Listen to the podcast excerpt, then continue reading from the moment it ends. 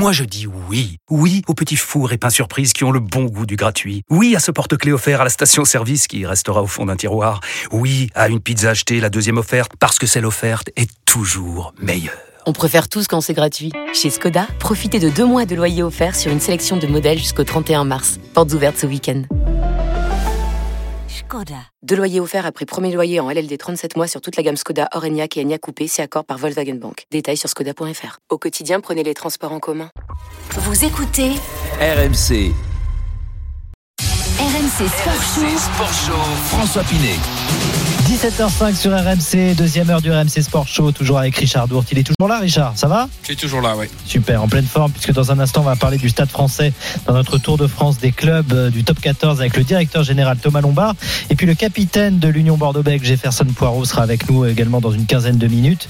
Donc supporter du Stade français et de l'Union Bordeaux-Bègles, vous venez au 32-16. Si vous avez des questions à poser, des remarques à faire, n'hésitez pas. Benoît Père qui continue de gagner à Cincinnati, c'est peut-être de bon augure à quelques jours du début de l'US Open. On en parlera avec Eric Salio. Ça sera dans une trentaine de minutes. Et puis l'invité du RMC Sport Show, c'est dans 40 minutes. Eddie Potvin participe aux Jeux paralympiques pour la première fois dans la catégorie para-canoë. Et c'est une bonne chance de médaille pour l'équipe de France euh, paralympique. Donc on en parlera avec lui. Il sera en direct avec nous. Et puis je vous rappelle aussi que si vous voulez gagner vos places pour les 24 heures du Mans, RMC vous offre vos places dans le RMC Sport Show. Il vous suffit de faire le 32-16 pour gagner vos places pour euh, cette course mythique qui euh, débute donc samedi prochain, le 21 et 22 août sur le circuit du Mans. Vous appelez donc dès maintenant le 32-16.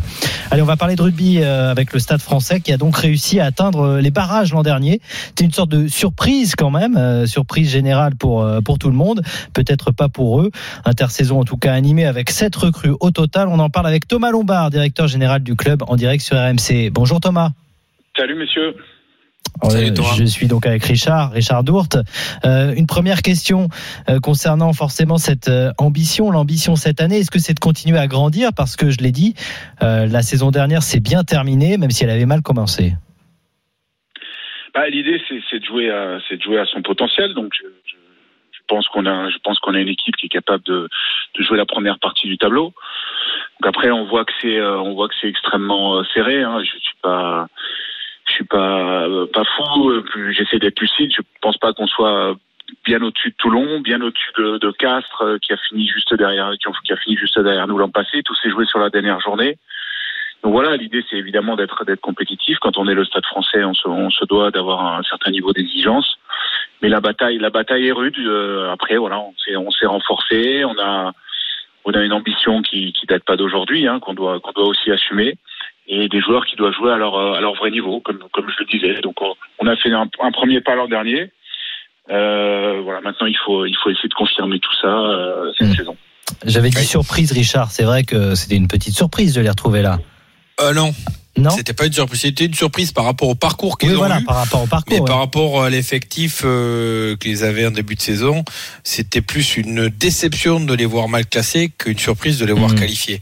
Euh, Il y a eu, euh, je sais pas si c'est le départ de Gaël Ficou qui a fait que tout le monde a pris conscience du potentiel et puis voilà de prouver que même sans Gaël Ficou, ils pouvaient se qualifier. Euh, finalement, ils y sont arrivés.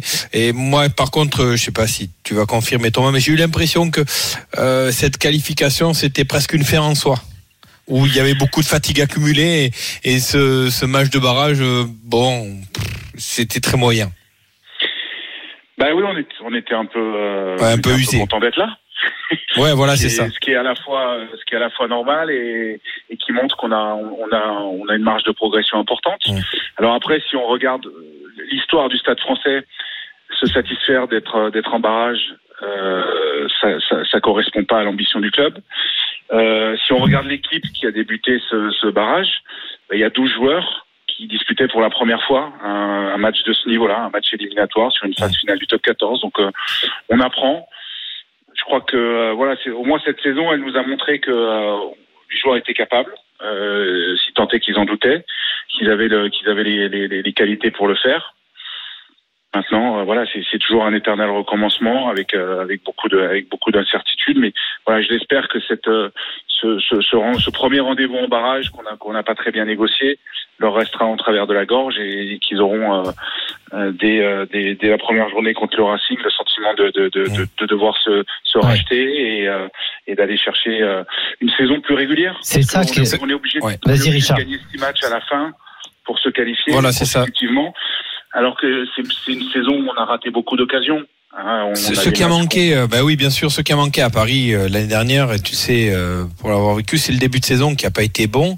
Euh, et justement, à ce sujet-là, euh, en début de saison, si je me trompe pas, Joris Second qui est parti en Australie et Ni- Nicolas Sanchez qui fait le, le rugby championship, ils vont manquer, non Euh, C'est une question et en même temps une incertitude pour moi. Je ne sais pas si je me trompe ou pas. Alors on a eu, on a eu un, un- plutôt, un- enfin on a, on a eu deux premiers matchs difficiles à la maison, mais on avait gagné d'entrée à Castres l'an dernier. Et ensuite on a eu plutôt une très bonne séquence. Et c'est paradoxalement quand on a récupéré tout le monde qu'on a, on s'est retrouvé dans le dur. Alors ça j'ai pas d'explication euh, rationnelle à donner à ça, mais mais mais bon, c'est c'est- c'est un fait. Après sur ce que sur la question, euh, Joris normalement. Euh, fait partie, des, enfin, fait partie des joueurs qui n'ont pas qui ont pas eu une seule pas joué ouais, en en. Australie. Et on est confiant pour euh, pour pour Mm. une demande de dérogation qu'on a fait dérogation, avec ouais. notre club pour qu'ils puissent participer à la première journée. On attend des on attend des confirmations aujourd'hui de la part Parce des que sinon, des vous êtes sans ouvreur, quoi, c'est ça? Sinon, Enfin, il y a le jeune Léo Barré. on a, on a le jeune Léo Barret, mais qui est concerné lui aussi par cette, euh, cette nécessité de, de, de congé et de repos parce qu'il a fait le tournoi des, des, des, des moins de 20 ans qui s'est disputé, euh, enfin qui s'est terminé euh, mi-juillet. Donc il est lui aussi concerné.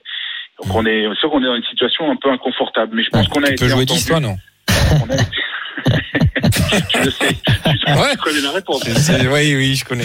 Bah, Sinon, il y a Richard hein, qui peut donner un coup de main aussi. moi je suis trop vieux et je suis pourri. Et Thomas est bien plus jeune. C'est son jeu au Alors, moi, pied qui je, fait je peut-être suis la trop vieux et même si j'avais eu l'âge, j'aurais pas pu. Voilà. Non, mais ça peut être un problème si la dérogation pour Joris Second n'est pas là parce que finalement, euh, poste de 10, et tu connais euh, Ouais.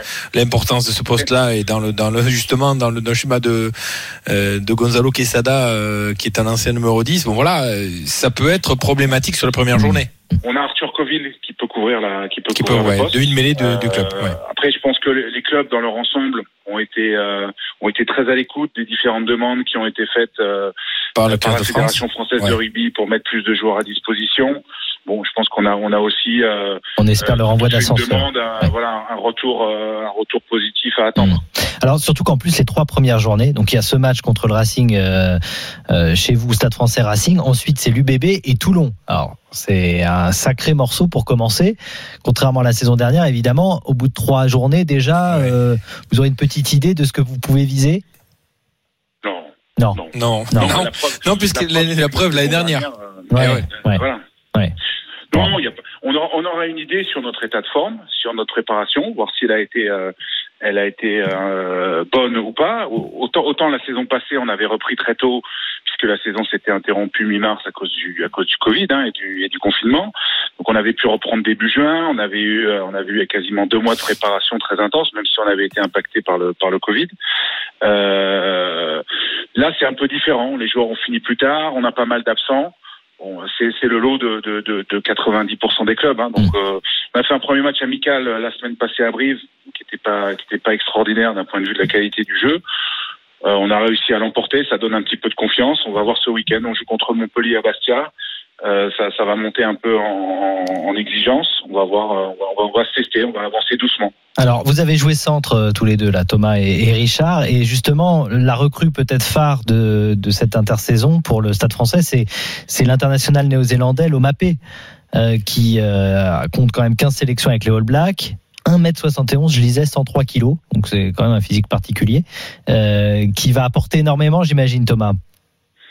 Bah, on espère, on espère. Après, euh, l'histoire montre que des, joueurs comme ça, hein, qui viennent euh, d'horizons lointains, euh, même s'ils ont une grande expérience, ont toujours besoin d'un petit temps d'acclimatation sur un championnat qui est très long, qui, qui, dispute pas. Alors, avec avec une intensité, on peut là, on peut en discuter. Je sais pas si le, top 14 est plus plus intense que le que le Super Rugby, mais voilà, des défenses qui sont un petit peu différentes, un arbitrage aussi qui peut varier. Donc, il va il va falloir qu'il s'acclimate. Euh, ce qui est sûr, c'est que voilà, il a, il a il succédé à Jonathan Danty, euh, euh, Gaël Ficot qui est parti. Oui, il y, a, une attente très forte qui repose sur lui. mais je pense que tout, tout lui mettre sur les épaules serait une erreur. Et, et il faut qu'il y ait des joueurs cadres qui se qui se lèvent un peu dans ces moments-là et qui prennent le leadership, qui, qui, qui s'imposent et qui donnent, qui, qui, qui, qui montrent l'exemple. Tout simplement, on a on a des joueurs d'expérience dans notre groupe. Ouais. Alors, euh, on a la chance euh, sur RMC de pouvoir faire parler les supporters avec justement euh, les dirigeants de rugby. Jacques est avec nous, supporter du Stade français. Bonjour Jacques. Oui, bonjour. Alors, euh, Jacques, euh, Thomas Lombard, euh, directeur général du Stade français, t'écoute et nous t'écoutons avec Richard également. Ah bon ben voilà euh, ce que alors je je dois juste préciser que je suis supporter déjà depuis le CASG donc ça remonte à Ah oui. un certain temps oui oui et euh, j'ai toujours été supporter parisien. Cela dit euh, moi j'ai bien regretté le départ de Danti parce que je je le trouvais fabuleux Euh, cette année il a été extraordinaire. Il a tiré l'équipe vers le haut à chaque fois. C'est dommage qu'il soit parti. Mais enfin bon, c'est comme ça. Euh, alors quant au- à la nouvelle recrue néo-zélandaise, j'avoue que je ne connais pas. Euh, et puis ce que je voudrais, parce que je, je, je rêve de ça, de retrouver les belles années, d'ailleurs où Thomas Lombard jouait, et, et encore avant avec le, le ce trio d'Argentins qui était, tellement... Ah, ah bah, c'est bon. Et j'aimerais tellement qu'on soit en finale comme d'habitude contre Toulouse et qu'on gagne. Mais enfin bon, ça c'était il y a longtemps. Bon, euh, cela dit non, pour rester, rester sérieux, est-ce qu'on a une chance cette année avec un bon recrutement de, de retrouver l'élite, tout au moins d'être dans les six? Ah bah, je crois que c'est l'objectif, Thomas. Bah oui, j'espère. Non hein. mais euh, oui oui l'objectif je l'ai dit hein, c'est de faire au moins aussi bien que la saison dernière, euh, Ouais. voire mieux. Maintenant euh, la, la- la construction des équipes, euh, le recrutement, tout, tout, tout ça demande, demande du temps. Euh, Gonzalo Quesada est arrivé l'année dernière. Ouais. Euh, il a vrai. fait avec l'équipe qui avait qui, qui, qui, qui était qui était en place. Euh, cette saison, il a pu, en fonction des, des, des, des contrats, etc., euh, des fins de contrat plutôt, commencer à construire un effectif qui lui correspondait. Euh, on va dire que allez, l'âge de la maturité pour un coach, c'est la c'est la troisième saison. Mhm. Donc évidemment que si on peut, si on a une opportunité, on va essayer de la saisir. Maintenant, si, si je suis, si je suis très, euh, très, très, très objectif, je pense qu'on est, on est encore un peu derrière, euh, derrière nos amis, nos amis rochelais, nos amis bordelais, nos amis toulousains. Mais alors, si, si je peux Euh, t'interrompre, comment, euh, si, si je peux te- t'interrompre Thomas, comment tu expliques ça justement qu'on soit derrière alors qu'on a un passé, on a une, on a une culture, on a une, une formation de jeunes, enfin qui, qui s'est jamais démenti finalement, et pourquoi on n'arrive pas à, à- à être au niveau de La Rochelle qui pourtant n'a pas cette ancienneté-là? Au niveau de la. Ouais, mais Jacques, le passé, ça fait pas. Jacques, le passé, ça fait pas. Ça fait Ah pas non, tout. je sais bien, on gagne pas. Euh, cause voilà, il y a eu des problèmes au. Stade Français. Il faut reconstruire. Et je crois que c'est ce que fait Thomas. Euh, Oui. Il y a eu des problèmes chez les jeunes. Il faut restructurer tous les jeunes. Et vrai. voilà, il faut redonner une identité au club. Et c'est ce qu'ils sont en train de faire. Ça se fait pas du jour au lendemain. Il y a eu un gros passage à vide euh, Oui, au ah, Stade Français. Et malheureusement, euh, le- le- les autres, ils avancent, quoi. C'est-à-dire que Ouais. ben, quand le train passe, il faut monter dedans. Le Stade français Ouais. avait pris euh, trois ou quatre wagons de retard. Ils sont Ouais. en train de rattraper. Donc, euh, le passé, on peut pas se servir du passé. On se sert du passé Ah. pour pas commettre les mêmes erreurs. Voilà, Non, je, je me permets de répondre un peu à la place de Thomas, mais voilà, Je j'essaie de le défendre. Mais, non, non, non, mais j'attaque pas Thomas. Moi, jamais, jamais j'attaquerai mon club de toute façon de cœur hein, depuis toujours. C'est pas ça, mais c'est que en tant que supporter, on a tellement envie de, de retrouver les, les, les vertus d'il y a 20 ans. euh, et le, le, ce jeu magnifique qu'il y avait euh, au Stade Français, c'est, je peux pas m'empêcher de le dire. Hein, c'est pas par- pour dire qu'avant c'était mieux. Enfin, quand même, on avait des, des attaquants, on avait un arrière, il y avait les Argentins, il n'y avait pas que les Argentins d'ailleurs. Mais bon, c'était. euh, Ouais. euh, moi, je rêve de retrouver cette, cette force-là où on faisait peur à tout le monde. Oui, Jacques et moi, il y a 20 ans, j'avais des cheveux. Il y avait aussi un très très gros paquet d'avant. Ah Ouais, il y avait oui, surtout, oui, euh, c'était surtout ça, quoi. côté, hein. Ah oui. Le rugby commence par la conquête. Il faut, il faut, il faut être extrêmement solide, surtout en top 14. Donc voilà, on est en train de retravailler là-dessus. Euh, Il y a les, vous savez, il y a les joueurs que vous avez, c'est-à-dire ceux que, ceux, ceux qui constituent vos, vos, vos- vos forces vives. Donc je parle des pros et évidemment des joueurs de, de- de- du centre de formation. Aujourd'hui, on a, on, on est en train de retravailler depuis depuis un an et demi maintenant la, la formation. On a remis des moyens, etc. Mais ce sont des choses qui demandent, allez, au minimum trois ans, quatre ans avant, avant que, que votre formation devienne efficiente et produise des talents. Et ensuite, il y a votre attractivité. C'est-à-dire que les, les grandes équipes, elles ont les meilleurs joueurs. Et les meilleurs joueurs pour les attirer. Aujourd'hui, bah, il faut, il suffit pas d'avoir un carnet de chèques euh, important, hein, parce que tous les clubs se battent à peu près avec les mêmes les mêmes moyens, puisqu'il y a 11 clubs aujourd'hui qui sont au, au seuil du salary cap. Donc ça veut dire que euh, quand on dit le Stade Français c'est le plus riche, c'est pas vrai. Le Stade Français c'est pas le plus riche. Le Stade Français il est pas plus riche que les 10 autres clubs qui sont au seuil du salary cap. Euh, donc voilà, et l'attractivité, elle se fait principalement par les résultats, par la culture du club. Donc Richard le disait, on a, traversé, le club a traversé des périodes un, peu difficiles euh, ces derniers temps. Euh, voilà, là, on redevient un petit peu attractif. On arrive à, on arrive à attirer des joueurs grâce à notre, grâce à notre staff, à notre culture d'équipe. Mais, mais tout ça demande un petit peu de temps. Ok, ben on va remercier Jacques. Merci Jacques. J'espère que tu as été convaincu par le discours. euh, Ah, mais moi, je de Thomas Lombard. convaincu Voilà. par Thomas Lombard, que je suis considéré comme un fabuleux joueur. Est-ce Donc, que tu seras le 4 septembre, Jacques, pour Stade Français Racing? Euh, Pardon euh, Tu seras là le 4 septembre pour Stade Français Racing? Ah, bah, euh, moi, ce- le Première journée. Si j'ai le droit d'y aller, si euh, au Ah, bah, niveau ouvert. on peut se déplacer, moi, je- j'y vais, bien sûr. Bah, Retour Alors, du j'en- public, profite. Oui. J'en profite parce que euh, oui, Jacques, oui, vous pouvez venir. Il faut, il faut, il faut que les gens le, le savent parce que euh, euh, le sachent, pardon, parce que le, le- aujourd'hui on voit la, la campa- les campagnes d'abonnement, en tout cas au Stade Français, pour le, le- en avoir parlé avec quelques autres présidents, démarrent pas forcément euh, de la de la meilleure des manières, ou en tout cas il n'y a pas une, a pas une énorme euh, une énorme envie. Euh, voilà. Oui, on peut venir au stade à condition d'avoir soit d'être vacciné, soit de présenter un test PCR euh, négatif. Euh, les stades aujourd'hui sont ouverts. Euh, au public. Et, euh, et tous les clubs font, font, font le maximum pour pouvoir accueillir les gens dans les meilleures conditions euh, de sécurité sanitaire et surtout euh, pour les retrouver. Parce qu'un an et demi sans, sans public quasiment ça commence à faire beaucoup. Exactement. Allez au stade, messieurs, Bah, mesdames, le allez au stade, ça fera plaisir, euh, ça fera plaisir aux joueurs et aux dirigeants parce qu'on en a besoin dans le grand rugby. spectacle, évidemment. Merci beaucoup, Thomas Lombard. Merci d'être passé. Merci à vous, messieurs. Merci À Thomas, très salut. bientôt et bonne saison avec le Stade français. Euh, merci à Jacques donc d'être passé et tu vois Jacques tu peux venir Euh, donc le 4 septembre Stade français Racing 92 je le précise pour le premier match de la saison du Stade français après il y aura UBB Stade français et Toulon Stade français pour un très beau début de saison dans un instant Jefferson Poirot pilier et capitaine de l'Union Bordeaux-Bègles euh, est en direct avec nous dans le RMC Sport Show si vous êtes supporter de l'UBB vous venez lui poser des questions il vous attend à tout de suite RMC Sport RMC Show. Sport Show, François Pinet. Il est 17h26, vous êtes sur RMC, toujours à l'écoute du RMC Sport Show et toujours avec Richard Dourte. Dans un instant, on va parler tennis puisque Benoît Paire a l'air de s'amuser à Cincinnati. Ça faisait longtemps qu'on l'avait pas vu aussi heureux. Est-ce que c'est une bonne nouvelle pour l'US Open qui débute euh, dans quelques jours? On sera dans 15 minutes avec Eric Salio pour en parler. Arnaud, euh, bravo à Arnaud qui a remporté euh, ses places pour les 24 heures du Mans. On vous les offre toute la semaine sur RMC, dans le RMC Sport Show. Il y aura d'autres places à gagner demain, donc soyez présents. C'est le 32-16 qu'il faut faire pour récupérer vos places pour l'événement du week-end. Allez, on continue notre tour des France des clubs du top 14. Après le stade français, l'Union Bordeaux-Bègles au programme. L'Union Bordeaux-Bègles, demi-finaliste du top 14 et demi-finaliste de la Coupe d'Europe l'an dernier. Une très très belle saison.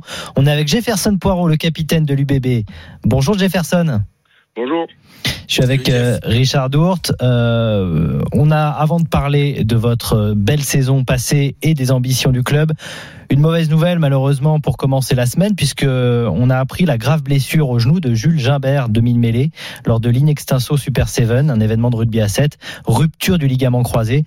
Bon, J'imagine que ça a dû être un, un coup de massue, un coup dur pour vous euh, d'apprendre tout ça. Ouais, c'est euh, c'est c'est un coup de massue euh, d'apprendre ça, euh, surtout pour lui, parce que c'est un joueur qui euh, voilà qui depuis euh, deux trois ans euh, s'entraîne avec nous. L'année dernière, il a fait une bonne partie de la saison. Je crois qu'il a fait une quinzaine de matchs.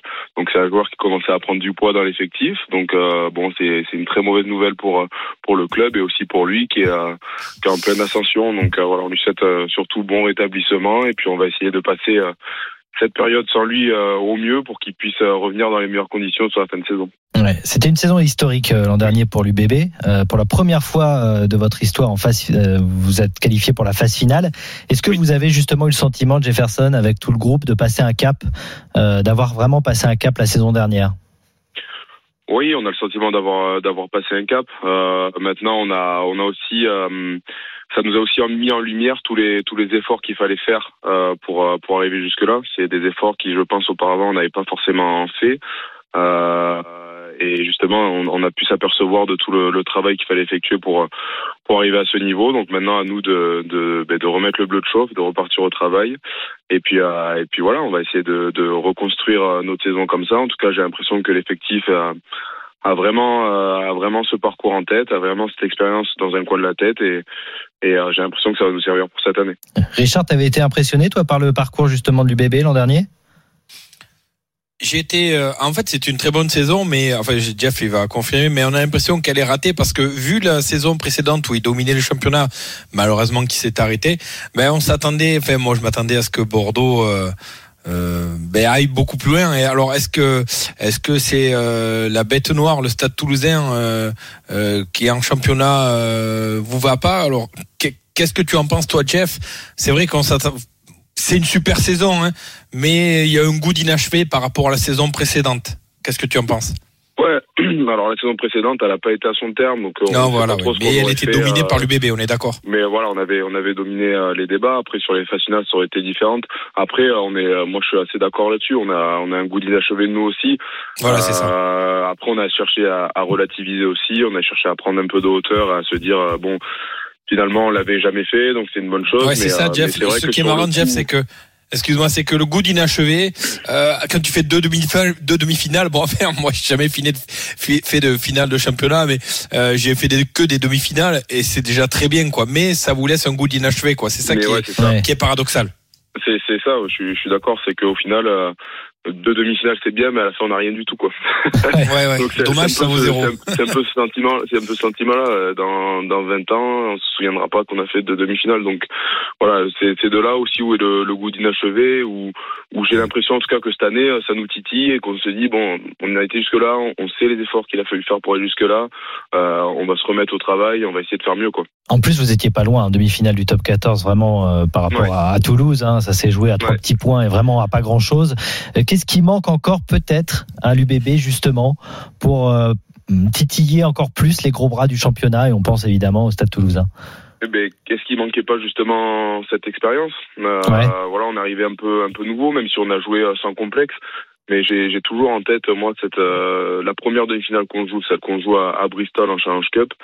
Et je suis persuadé que si cette compétition l'avait remportée, ça aurait changé beaucoup de choses dans notre saison. J'ai vraiment ce sentiment de se dire, euh, euh, de me dire, euh, je suis sûr que si on avait déjà euh, pour la première fois réussi à avoir un titre, mais peut-être que dans notre parcours on aurait été différent. Peut-être que sur certains petits détails où on a joué peut-être avec la peur de mal faire, ben on l'aurait peut-être bien fait parce qu'on se serait libéré. Donc maintenant on a on a cette euh, cette expérience des phases finales et on espère que ça va nous servir euh, cette saison quoi. En plus, euh, dans le recrutement, vous avez gardé quand même une ossature assez intéressante hein, euh, Ouais. euh, de, de, de votre club. Donc, il n'y a pas de grands noms. Euh, c'est vrai que peut-être que l'UBB avait habitué ses supporters à ce qu'il y ait euh, plus de grands noms ces dernières années. Là, c'est pas le cas. Bon, il y a François Trinduc qui, qui va re- re- vous rejoindre, qui vous a Ouais. rejoint, et puis des jeunes joueurs. Donc, c'est vrai que vous gardez quand même cette ossature. Ça, c'est aussi une force, j'imagine. Ouais, on garde une ossature. Donc euh, là, on, s'est aperçu que sur le début de saison, bah, au final, euh, tous les systèmes étaient vite intégrés.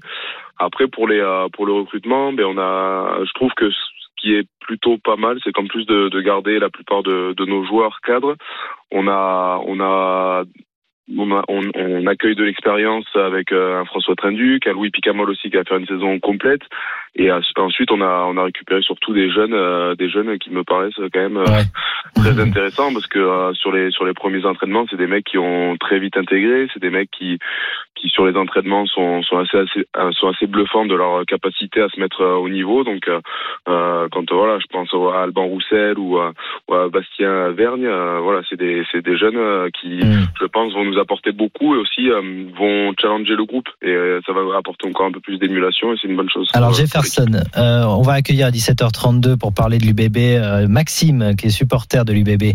Bonjour Oui. Maxime. Bonjour à tous, salut Jeff. Bonjour. Alors, qu'est-ce que tu voulais dire à Jefferson ou quelle remarque tu voulais faire justement sur euh, cette euh, sur ton club?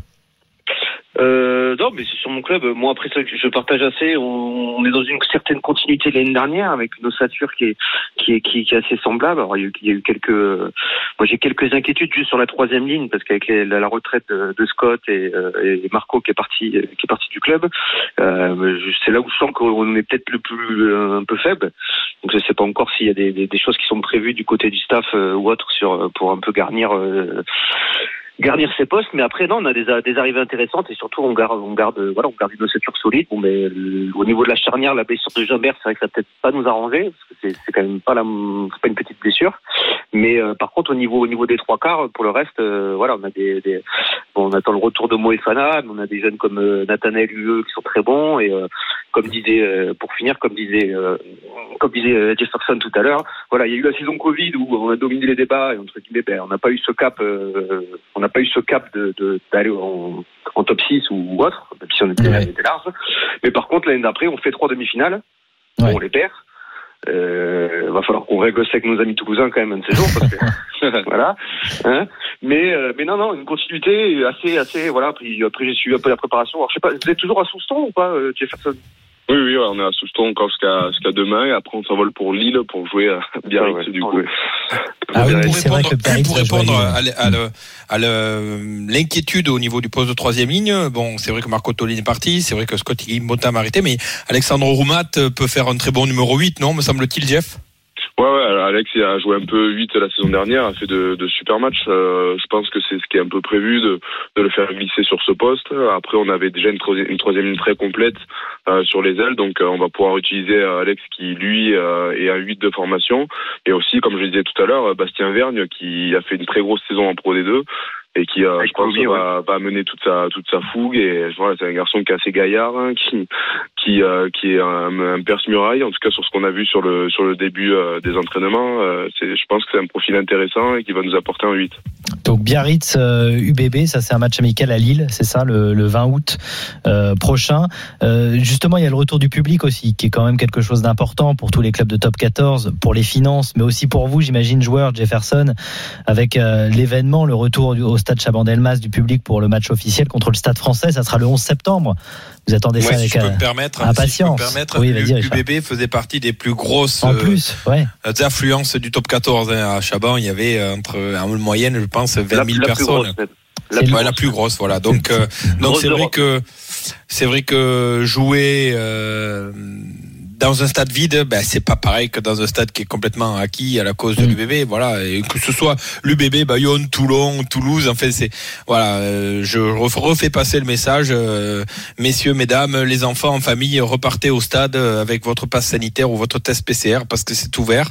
Abonnez-vous et revenez dans les stades, ça Mm. fera plaisir à tout le monde, à vous et aux joueurs. Voilà, Jefferson, j'imagine que vous attendez ça avec impatience, bien sûr.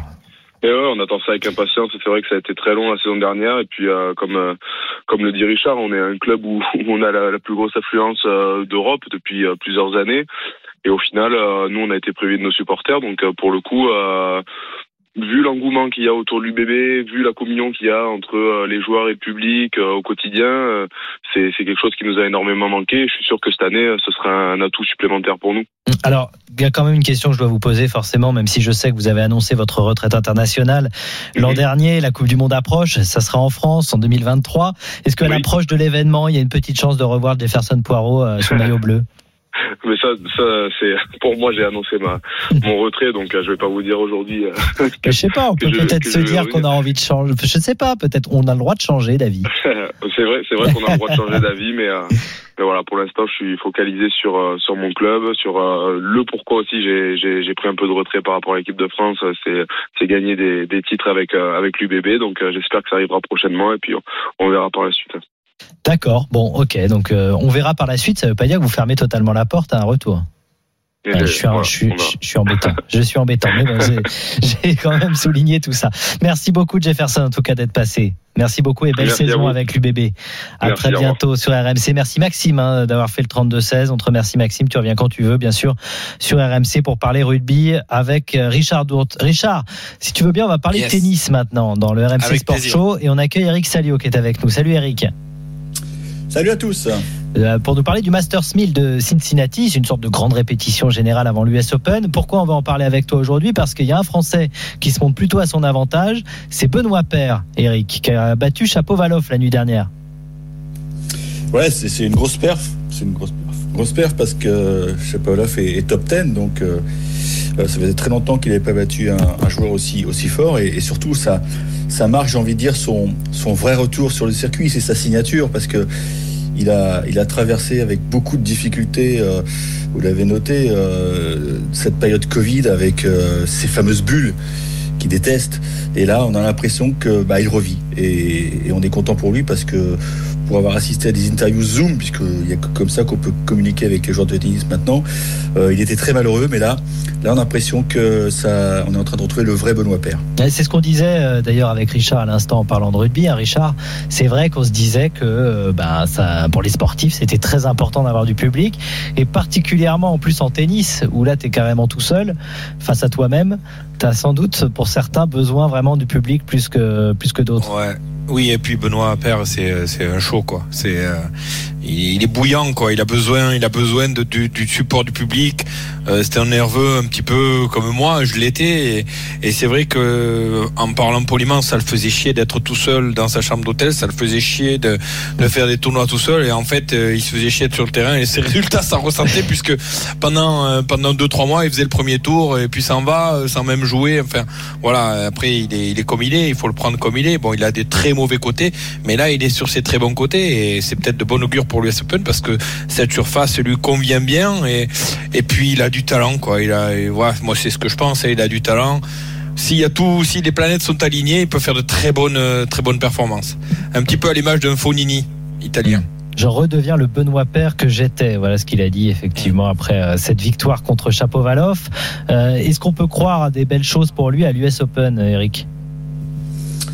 Bah, l'US Open, c'est bon, c'est un tournoi du Grand Chelem, c'est Ouais. hyper relevé. On- il sera probablement pas tête de série, donc ça veut dire que le tirage au sort évidemment sera, sera déterminant. Euh, mais ce qui, est, ce qui est agréable de voir, c'est qu'il retente des coups fantastiques. Il fait Voilà. quasiment à chaque match. Maintenant, on ressort un, un hot shot. Alors il y a ces amortis géniales qui sont la plupart du temps rétro, qui sont totalement intouchables. Donc ça veut dire qu'il est bien dans sa tête, mais euh, ce toit de Cincinnati, il est, il est assez bizarre parce que euh, le site est à 30 km du, du centre-ville et à côté il y, a, il y a une immense fête foraine, enfin un parc d'attractions euh, dans lequel les joueurs adorent aller. Donc lui, euh, son kiff, c'est c'est de faire peut-être pas les montagnes russes parce que c'est dangereux, mais d'aller faire un bowling avec sa petite copine et ça change tout pour lui. Lui, c'est un garçon qui a besoin de liberté.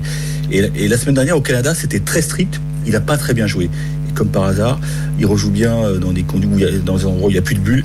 Et c'est aussi le cas d'un autre de nos showman, c'est Gaël Ah bah oui, Gaël Exactement, tu ouais. Ça a été, hein. euh, Comme ouais, par je l'ai hasard. lu, supporté par le public et voilà, et, voilà, ils revivent un petit peu les joueurs.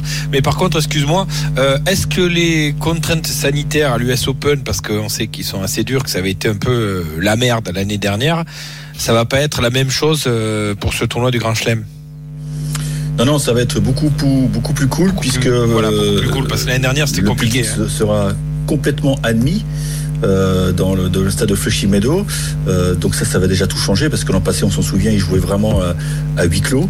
Euh, non, non, ça va changer. Alors, il y a même une petite polémique euh, parce qu'on sait que les Américains sont stricts et ce sera pas le cas, mais normalement, il fallait être... Enfin, il y a un moment, il faudra que tous les joueurs soient vaccinés. Et il y a eu une petite polémique avec Stefano Tsitsipas qui a été interrogé là-dessus, qui a dit moi pour l'instant je suis pas vacciné tant que c'est pas obligatoire. Je pense que les sportifs devraient quand même montrer l'exemple parce que Ouais, euh, je suis d'accord ça, ça avec peut toi. changer des choses quand même. Parce que l'année dernière, on avait eu des, des, des tennismen français, que, je sais plus, qui avaient été euh, contraints et forcés de rester à l'hôtel. Je crois que c'était pas Benoît Père, mais Si, si, Benoît Père aussi. C'était ouais. Benoît Père, voilà. Benoît Père était, avait été pris positif. Ouais. voilà, il avait été, il positif. pouvait pas jouer. Ouais. Euh, il pouvait pas jouer et il avait mis dans dans le lot certains joueurs avec lesquels il avait joué au Ah cartes. oui, c'est ça. Ouais. Voilà, et c'est eux ça. avaient été qu'à contact. Ouais. Voilà. Et donc ça avait été terrible pour eux. Ils étaient restés 15 jours dans Ouais, l'hôtel. c'était lourd. Alors. C'était lourd. Avant l'US Open, donc tu voulais nous dire un mot quand même de Gaël Monfils, justement, à Cincinnati, euh, qui a passé le premier tour en battant Lajovic. Bah, il va jouer ouais. tout, tout à l'heure contre euh, l'Australien de Minor et s'il l'emporte, eh bien il va enregistrer sa 500e victoire sur le circuit. Euh, c'est une belle marque, c'est une belle marque, mais pour l'instant, et je vous pose une petite devinette, il y a un joueur français qui est, qui est devant lui en activité. C'est Joe, euh, et non, c'est Richard Gasquet. Ouais.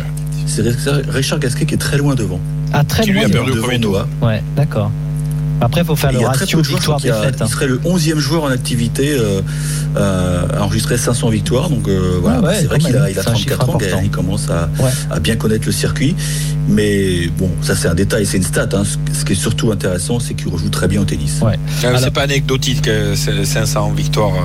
euh, non, à c'est un beau chiffre. Franchement, Ouais, ouais, ouais, c'est une stat, mais c'est un beau chiffre. Alors justement, euh, puisque on parle des Français, bon, Corentin Moutet, Hugo Humbert euh, éliminés. Chez les femmes, Caroline Garcia a passé le premier tour à Cincinnati en battant euh, Sloane Stephens, euh, l'américaine. Et puis on a appris aussi euh, pour l'US Open, eh bien le forfait de Dominique Thiem. C'est une des dernières informations en date. Forfait pour l'US Open. Il a annoncé ça, l'Autrichien. Blessure au poignet euh, pour le numéro 6 mondial. Bon, il y aura plus personne à ce rythme-là, à l'US Open. Eric. Bah, c'est le tenant du titre. Hein. c'est le tenant du titre, donc. euh, Il était peut-être dans le tableau de, Benoît Père, c'est bien pour nous. Mais ça, ça va rien changer pour Benoît, mais non, c'est terrible pour, pour euh, Dominique Thiem parce que il, a déjà, il avait déjà eu un début d'année compliqué et puis il s'est blessé au poignet euh, juste avant Wimbledon. Il avait, il avait tout fait pour essayer d'être présent pour l'US Open, mais là il a repris l'entraînement et il a dit de nouveau ressenti une douleur. Donc rideau sur la saison 2021 pour Dominique Thiem. Euh, on attend, à mon avis, dans les, dans les jours qui viennent, euh, l'officialisation du forfait de Raphaël Nadal. Donc euh, Richard a raison, il y aura que deux anciens vainqueurs au, coup d'envoi de l'US Open, enfin selon moi, hein, Novak Djokovic et, et Marin Cilic, donc ça va être un tournoi très ouvert. Et très intéressant du coup. Merci beaucoup Eric.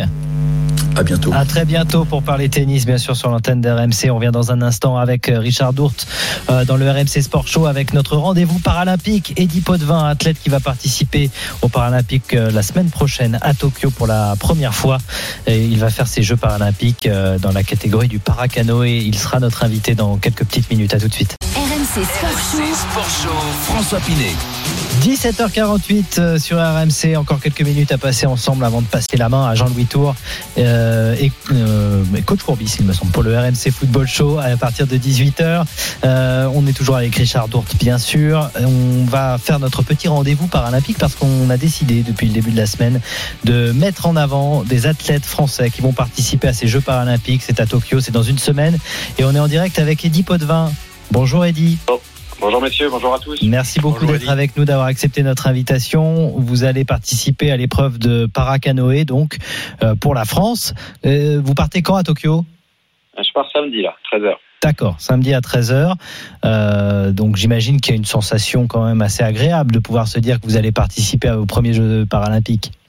Ouais, ouais, c'est une, fierté. Bon, après, à 41 ans, bon, je, suis plus un gamin, mais bon, c'est quand même une fierté. Et puis, j'attends ça depuis un moment. J'ai travaillé dur et euh, j'ai vraiment hâte d'y être, tout en restant patient. Et faut savoir être prêt au bon moment, quoi. Bah, vous avez été patient parce qu'il y a eu ce report des Jeux. Ça vous a un peu peiné? Ouais, surtout, bah, peiné. Ça m'embêtait parce que, disons qu'en 2019, en plus, j'avais loupé le quota. Je partais un peu pour être champion du monde. Je passe au travers. J'étais un petit peu fatigué. Et euh, 2020, euh, je m'attendais à aller décrocher le quota. J'étais fin prêt. On reporte les jeux d'un an. Mais euh, aujourd'hui, sur le coup, ça a été dur à avaler parce qu'il y a des choix forcément professionnels. Pour être à ce niveau-là, même en paralympique, il faut aujourd'hui euh, ne presque pas. Moi, je travaille plus, je fais plus rien. J'ai mis ma carrière immobilière entre guillemets pour pouvoir me consacrer à, ma discipline. Hein. Sinon, c'est pas possible d'être dans le top 5 mondial. Et euh, si vous voulez, quand j'ai appris ce report des Jeux d'un an, bah, ça a été difficile sur le coup. Et puis aujourd'hui, je me rends compte qu'en fait, c'est bien parce que même si j'ai 41 ans, j'étais quand même assez jeune dans la discipline. J'ai commencé qu'en novembre 2017, donc ça me fait un an de plus en fait. Ah donc oui. c'est pas plus mal. Aujourd'hui, avec le recul, c'est pas plus mal. Et vous avez, vous m'avez dit, donc vous avez euh, mis en, entre parenthèses votre euh, votre autre métier en fait, votre métier. C'est ça, vous Ouais, êtes dans l'immobilier. Ouais, j'étais dans l'immobilier, j'avais bon les agences, tout ce qui va Et bien. vous avez hein, tout arrêté? Ouais, du, du, jour, du jour au lendemain, en fait, euh, il y a eu un concours de circonstances. Et puis, comme j'avais dit à mon épouse Camélia à l'époque, j'avais, j'allais avoir 38 ans, j'avais mon deuxième fils Arsène qui allait arriver, j'avais déjà Oscar qui avait 5 ans et demi. Et je, lui- je lui ai dit, je lui ai dit, écoute, euh, enfin, j'en ai un peu ras-le-bol euh, avant d'arriver à faire un burn-out ou, enfin, ou d'arrêter. J'en, j'en, j'en avais ras-le-bol. Je travaille depuis l'âge de 17 ans. Et j'avais cette opportunité-là euh, paralympique. Bon, je pars quand même de loin parce que j'avais pris un peu de poids. hein. L'immobilier, c'est pas le sport de haut niveau. On mange bien au resto. Et j'étais plutôt bon vivant. Donc, je repartais plutôt de 120 kilos que de 85 comme en ce moment. Donc, il y a eu un peu de taf déjà au début.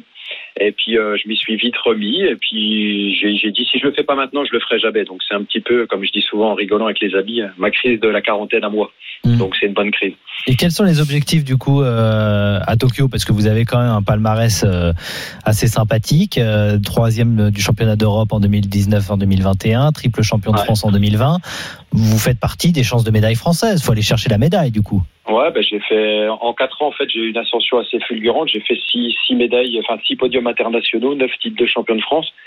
Et en fait euh, après c'est pas être prétentieux, mais je suis je suis assez, enfin voilà, c'est être réaliste. J'annonce pas ce que je vais faire, mais moi, je pars dans le but toujours de, de, À chaque fois que je prends le départ d'une course, je la fais pour la gagner. Je la fais pas pour être deuxième ou, ou se dire je vais sur le podium. Mais à Tokyo, ce qui compte et ce qui sera très important, c'est d'être dans l'instant présent au moment clé. Quoi. Il y a déjà la série, la série, peut-être la demi, et ensuite la finale. Donc chaque chose en son temps. Mais euh, voilà, je dis pas que je vais tuer tout le monde, mais je, je ferai tout pour donner, euh, pour, pour ramener une médaille à la France et puis ramener une médaille chez nous. Eddie, bonjour Richard Dourte. Est-ce que vous pouvez raconter tous les efforts qui, a été, euh, qui ont été les vôtres pour passer de 120 kilos à 85 Parce que là, quand même. euh, Ah, ça, ça, je savais que moi, je suis sportif, on est sportif de haut niveau tous les Ça, deux. c'est pour toi, Richard, Et changer ça. de catégorie, c'est- oh non, moi ça va, je, je suis qu'à 105 kilos. Ouais. donc encore Mais parce que là, c'est ouais, parce que le bateau, euh, ben, à 120 kilos, ben, il flotte moins bien qu'à 85, non? Bah, pour être franc avec toi, je rentrais même pas dedans. Quand le premier bateau est arrivé, que je Ouais, voilà. commandé, j'avais commandé les deux avec, euh, avec mon ami Antoine avec qui je m'entraîne tous les jours. On avait commandé les deux bateaux sur un coup de tête un dimanche et euh, on s'était dit, voilà, allez, champion de France cette année, on achète deux bateaux, on s'y met à fond et je bossais encore à l'époque. Je, je te dis, j'étais pas loin de 120 kilos avec une jambe en moins, donc si tu rajoutes la jambe, ça fait 125 pour 1m81. J'avais pris beaucoup de poids. Je m'étais laissé aller. Bon, on va dire que j'avais été, j'avais profité de la vie après l'accident, mais pas dans le bon sens. Et en fait, bah, ça a été déjà de perdre du poids pour rentrer dans le bateau. J'ai dû rentrer dedans, je crois, quand je faisais 105 kilos. Donc il y avait déjà 15 kilos à perdre. Donc beaucoup de muscu, beaucoup d'ergomètres. Bien sûr, l'alimentation, parce que l'un ne va pas sans l'autre. Et puis au fil du temps, j'ai perdu, perdu, perdu. Et puis j'ai retrouvé mon poids de forme que j'avais avant. Avant, on va dire que j'ai toujours été bien portant quand j'étais valide. Je faisais 90, 95 kilos. Et euh, voilà, je suis redescendu à 85. Je suis affûté comme jamais. Mais euh, c'est vrai que c'était un beau challenge. Comment vous êtes arrivé au, au paracanoë après votre accident? C'est un accident de moto hein, euh, euh, qui a causé. vous avez perdu une jambe. Comment Mhm. vous êtes vous êtes décidé à faire du paracanoë? Parce que vous étiez spécialiste du motocross, si je me trompe pas. Ouais, je faisais du motocross depuis mon enfance. C'est une passion qui m'avait été inculquée, euh, bah, logiquement, un peu comme tous ceux qui font du cross, hein, par mon père euh, étant gamin. Et euh, si vous voulez, j'ai eu un grave accident, concours de circonstances. Enfin bref, c'était en vieillissant, je m'étais spécialisé un petit peu dans les courses du, de sable, qui sont des courses un peu plus endurantes et plus longues. Forcément, vieillissant, on est un peu moins explosif. Et bah, en fait, j'ai je vous dis, concours de circonstances, l'ambulance qui s'enlise, l'hélicoptère en star, mauvais diagnostic dans le premier hôpital, le deuxième, j'arrive un peu tard, et puis bah, au bout d'une semaine, ils décident de couper la jambe. Je, passe 15 jours à Lille et je me retrouve ensuite euh, au centre de réadaptation fonctionnelle chez moi, Charleville-Mézières, à Warc. Et en fait, il y a une initiation qui est prévue. Et euh, le mec vient me voir, le kiné, et il me dit euh, Tiens, on voit que tu rames du matin au soir sur le rameur concept 2, t'arrêtes pas, tu fais de la muscu. Euh. Il me dit Est-ce que ça te dirait d'aller essayer un sport euh, paralympique Et puis bon, moi j'avais du mal à accepter le handicap. hein. Quand vous perdez une, perdez une jambe, que tout va bien dans votre vie à 34 ans comme ça, c'est ça fait c'est difficile de se dire je vais faire du paralympisme, surtout avec un sport comme le motocross, qui est quand même euh, très rythmé et avec beaucoup d'adrénaline et on prend beaucoup de risques. Donc je lui dis bah ça dépend quoi. Euh, je critique personne ni aucune discipline, mais je lui dis ça dépend quoi. Moi je viens de la moto, il me faut un truc qui bouge. Et il me dit l'aviron. Je lui dis bah écoute moi j'adore l'aviron parce que je fais du concept tout ça, mais je lui dis l'aviron ils vont à reculons et moi dans la vie je veux je veux avancer, je veux pas, je veux voir où je vais. Donc euh, je lui dis ça me va pas. Et le mec revient un quart d'heure après, il me dit je me suis trompé, c'est du canoë en fait, ça te plairait Moi je dis bon allez on essaye. Et en fait, j'ai déboulé à la base nautique. Et puis, bah, le- l'entraîneur du club, qui est Pierre Serbel, qui est, qui est un ami et que je connaissais déjà avant, on va dire que ça lui a tapé dans l'œil. Il s'est dit mince, il vient de la moto, il a un bon physique, il est pas fou, euh, il connaît, euh, il sait ce que c'est que de s'entraîner, il sait ce que c'est euh, que de faire du bon niveau. Il en a fait en moto depuis qu'il est petit, il connaît la rigueur du sportif, donc euh, pourquoi pas quoi. Et ça s'est enchaîné comme ça.